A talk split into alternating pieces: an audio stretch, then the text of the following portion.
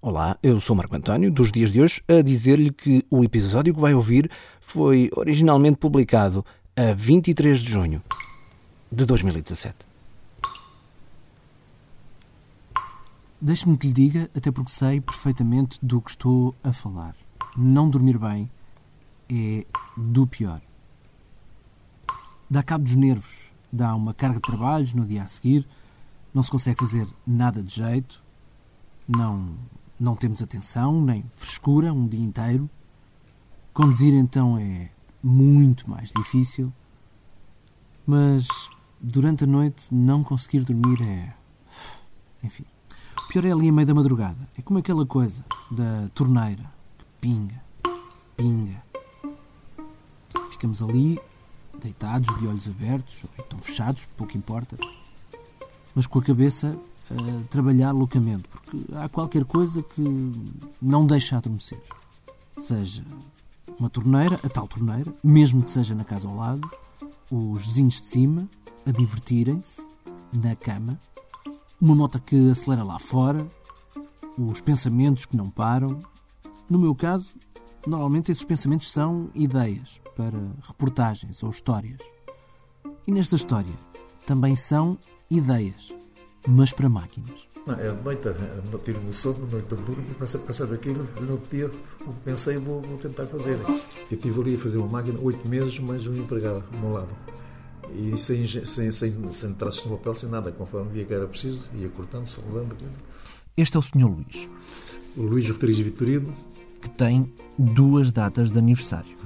Eu nasci em 23 de outubro de 1932 e fui batizado com oito meses por isso faz a 24 de junho.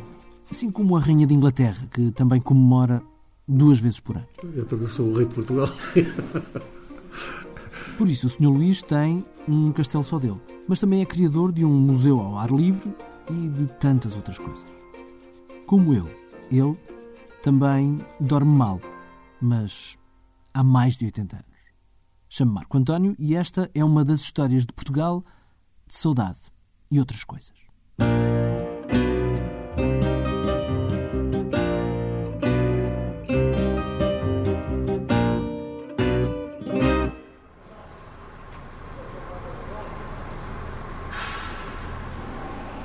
É cada comando deste.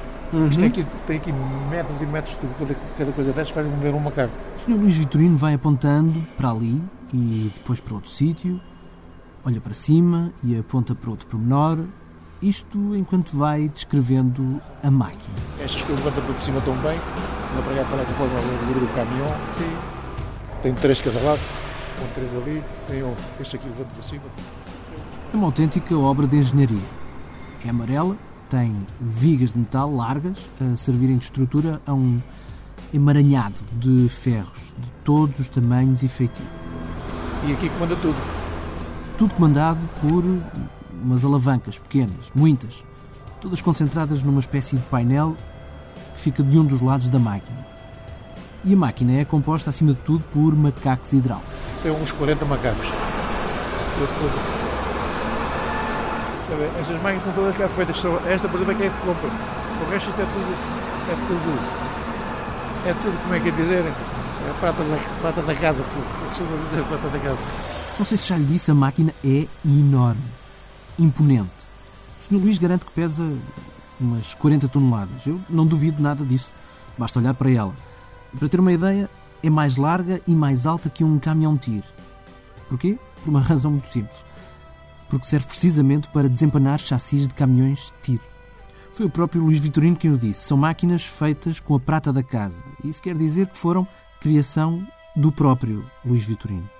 Ou seja, foram fruto da imaginação. A máquina que ele estava a mostrar, por exemplo, demorou meses a pôr de pé, tal como o imaginou. Isto quer dizer depois de muitas noites mal dormidas e sem qualquer tipo de projeto. Oito meses mais um empregado ao meu lado e sem, sem, sem, sem traços no papel, sem nada, conforme via que era preciso, ia cortando, coisa. No fundo é isto que define Luís Vitorino, desde criança, especialmente quando começou a trabalhar na oficina do pai. O pai dizia para, os, para os amigos dele que eu, que eu ali aos problemas todos, nos caminhões mesmo, onde os outros não chegavam, eu dava sempre uma opinião, a coisa sempre era, era concretizada as minhas ideias. Convém dizer que começou a trabalhar na oficina com uns 14 anos de idade e tinha ideias assim. Eu, por exemplo, há um carro que tinha um defeito. Eu, eu se um freguês me pedir, eu dizia, vamos corrigir isto para, para deixar de ter despesa, para, para durar mais tempo e tal. E eles mudam um bocadinho, outros aproveitavam a ideia, por exemplo, desta coisa para molas e chassis e tudo, eu resolvi pôr os carros mais cômodos, mais, mais, mais suaves, mais, mais, mais automóvel. As fornetas e os metedores, eu me fico dúzias e dúzias deles. Por isso é que me chamam Luís, Luís Engenhocas. Bem, na verdade até lhe chamam engenheiro, mas não tem curso universitário, nem perto disso. Então eu fiz a quarta classe depois de adulto. Mas casei com a professora.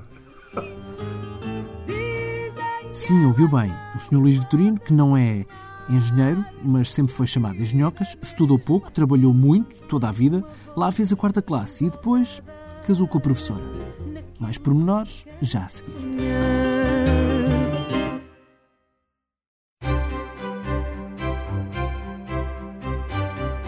Esteja a ouvir este podcast pela primeira vez ou se já nos segue há algum tempo, repara que nós tentamos que não se note muito, mas produzir um programa assim tem custos, ou seja, não é gratuito para nós, mas chega gratuitamente ao seu smartphone, ao seu tablet ou ao seu computador. E é assim que queremos que o podcast continue, obviamente, a chegar gratuito a quem ouve as histórias de Portugal de saudade e outras coisas. No entanto, se tiver uma boa ideia de como ajudar-nos ou se tem um produto que gostava de publicitar aqui, diga-nos. Basta ir a historiasdeportugal.com, clicar em apoiar e falar connosco. Ajude-nos a fazer mais e melhor para contarmos boas histórias de Portugal, como esta, que continua já a seguir.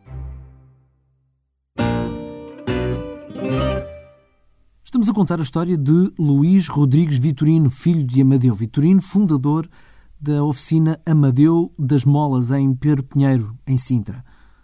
O Sr. Luís, que é conhecido como Luís das Molas ou então Luís Engenhocas, por volta de 1945 começou a trabalhar. Ainda era só uma criança. Eu andava uh, na Serventia de Lareiros e, e pegava às 7 da manhã e largava às 6 da tarde. Isto com que idade? Com 12. Dois anos depois foi ajudar na oficina da família. Toda a gente, incluindo o próprio Luís, sabia que o rapaz era inteligente e criativo acima da média. Mas a necessidade de ganhar dinheiro era muita. Saiu cedo da escola, só lá voltou já homem feito. E nessa altura, digamos que causou boa impressão. Junto à professora. Eu nem a, nem a terceira classe tinha. Fiz a terceira, quarta e classe e com ela. Ela com que idade? Eu, com 20 anos, 21 anos. E depois ficava lá.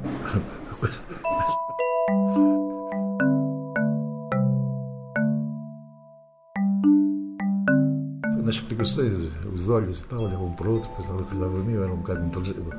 Eu era terrível para problemas e, e relações. Em problemas, eu resolvi os problemas mais fácil do que ela. Mesmo sem a terceira classe, eu era barra em matemática. E assim, contas feitas, lá casou com a professora.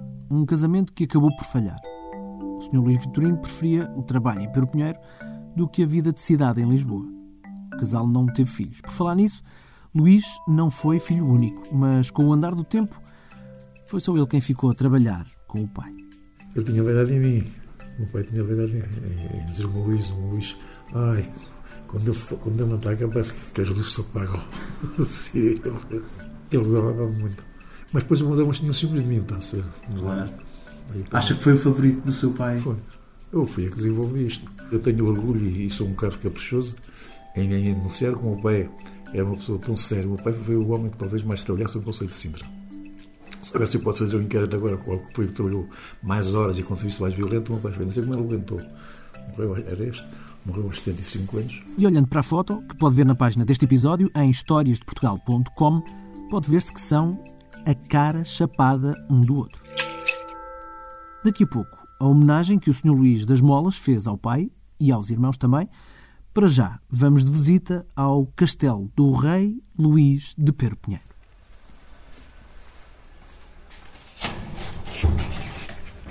Também foi feito por mim. Estes castelos aí do, do, e então aquilo é, é estar está, está, as vigias, está os soldados a tomar conta do castelo.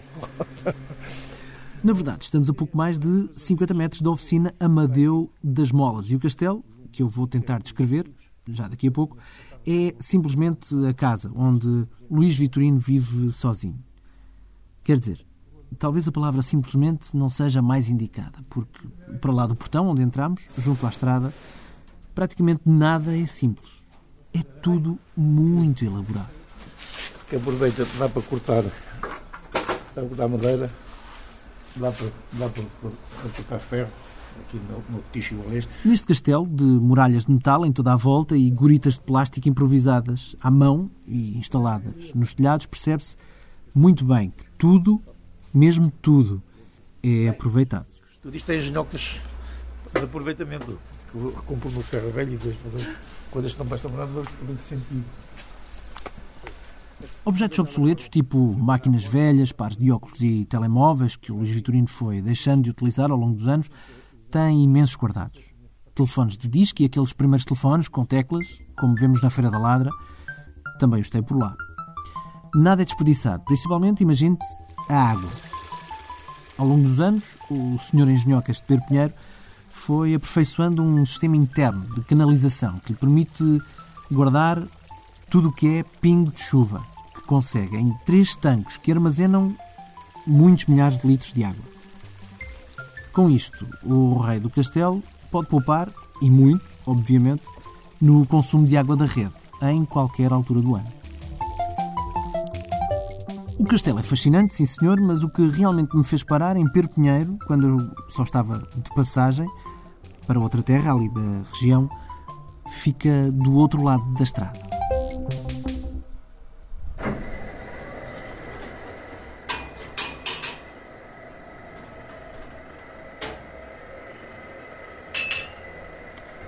Quem por ali passa pela primeira vez parece um ferro velho, com carros de sucata, uma empilhadora velha e vários bonecos. A mim, confesso, o que me chamou a atenção foi uma carrinha velha, uma Mercedes, que estava no topo de um poste de uns 20 metros de altura. Em cima dessa carrinha havia um Fiat pequenino, acho que um Fiat 500. E em cima do Fiat, no tejadilho, ainda havia uma águia e um leão. Foi por isso é que eu parei. Saquei do gravador e fui perguntar o que era aquilo. A verdade é que é um museu. Feito de ferro velho, sim senhor, mas tudo automatizado a fazer lembrar uma espécie de parque de diversões. Mais uma vez, tudo obra da imaginação de Luís Vitorino. E uma forma de homenagem à família. Então, um, os portões são o meu irmão que é Cusfê. É, é Cusfê daqui para a Sociedade de Montelar há, há 70 anos, mais ou menos, 68 anos, mais ou menos.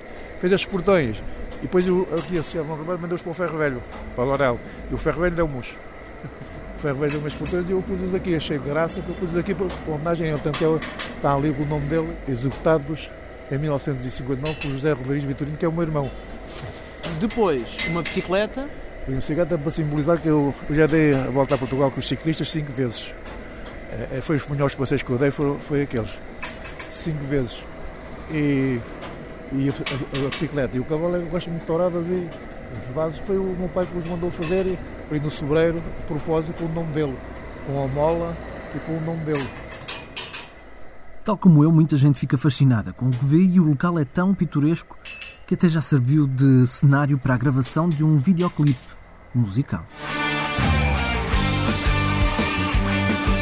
Johnny, artista luso-francês, também não ficou indiferente e foi mesmo ali que gravou o videoclipe do seu êxito Eu sem ti não vou ficar, não vou deixar acabar. E são frequentes as visitas e os pedidos de pessoas que por ali passam para tirar fotografias e fazer vídeos, como de resto eu também fiz, claro.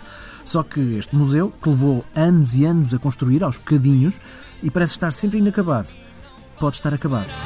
À força. Estou cansado. Depois é a assistência, está a perceber? A assistência de vez em quando rouba tempo. Mas aquilo não está acabado.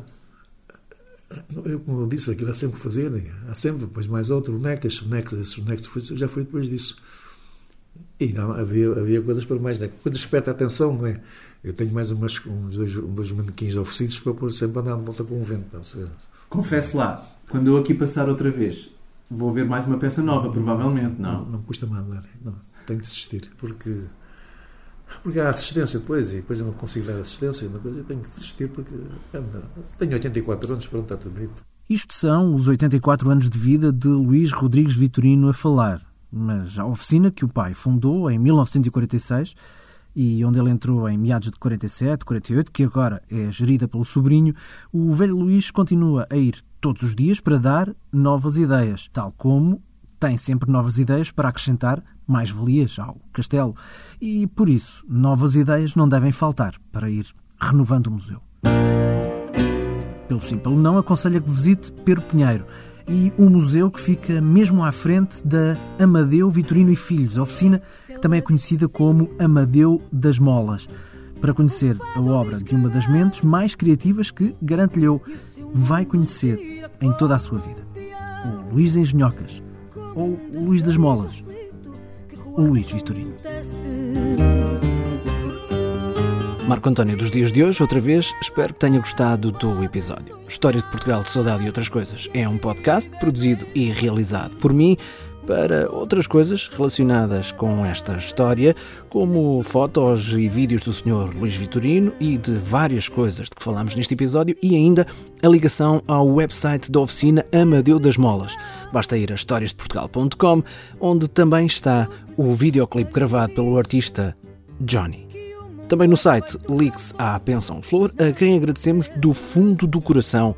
Esta melodia que está a ouvir chama-se Fado do Sonho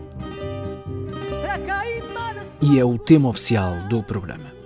Se gosta deste podcast, diga a todos os seus amigos que falam inglês que há uma versão internacional com a voz da Lucy Pepper. Basta procurar por Stories of Saudade, onde quer que eles já ouçam podcasts.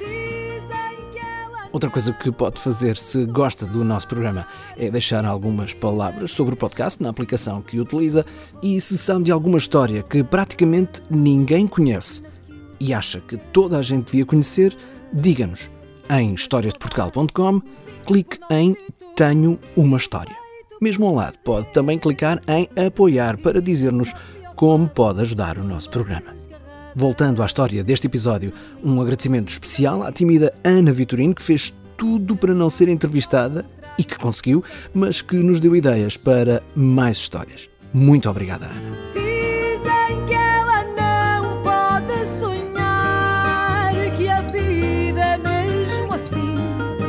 novel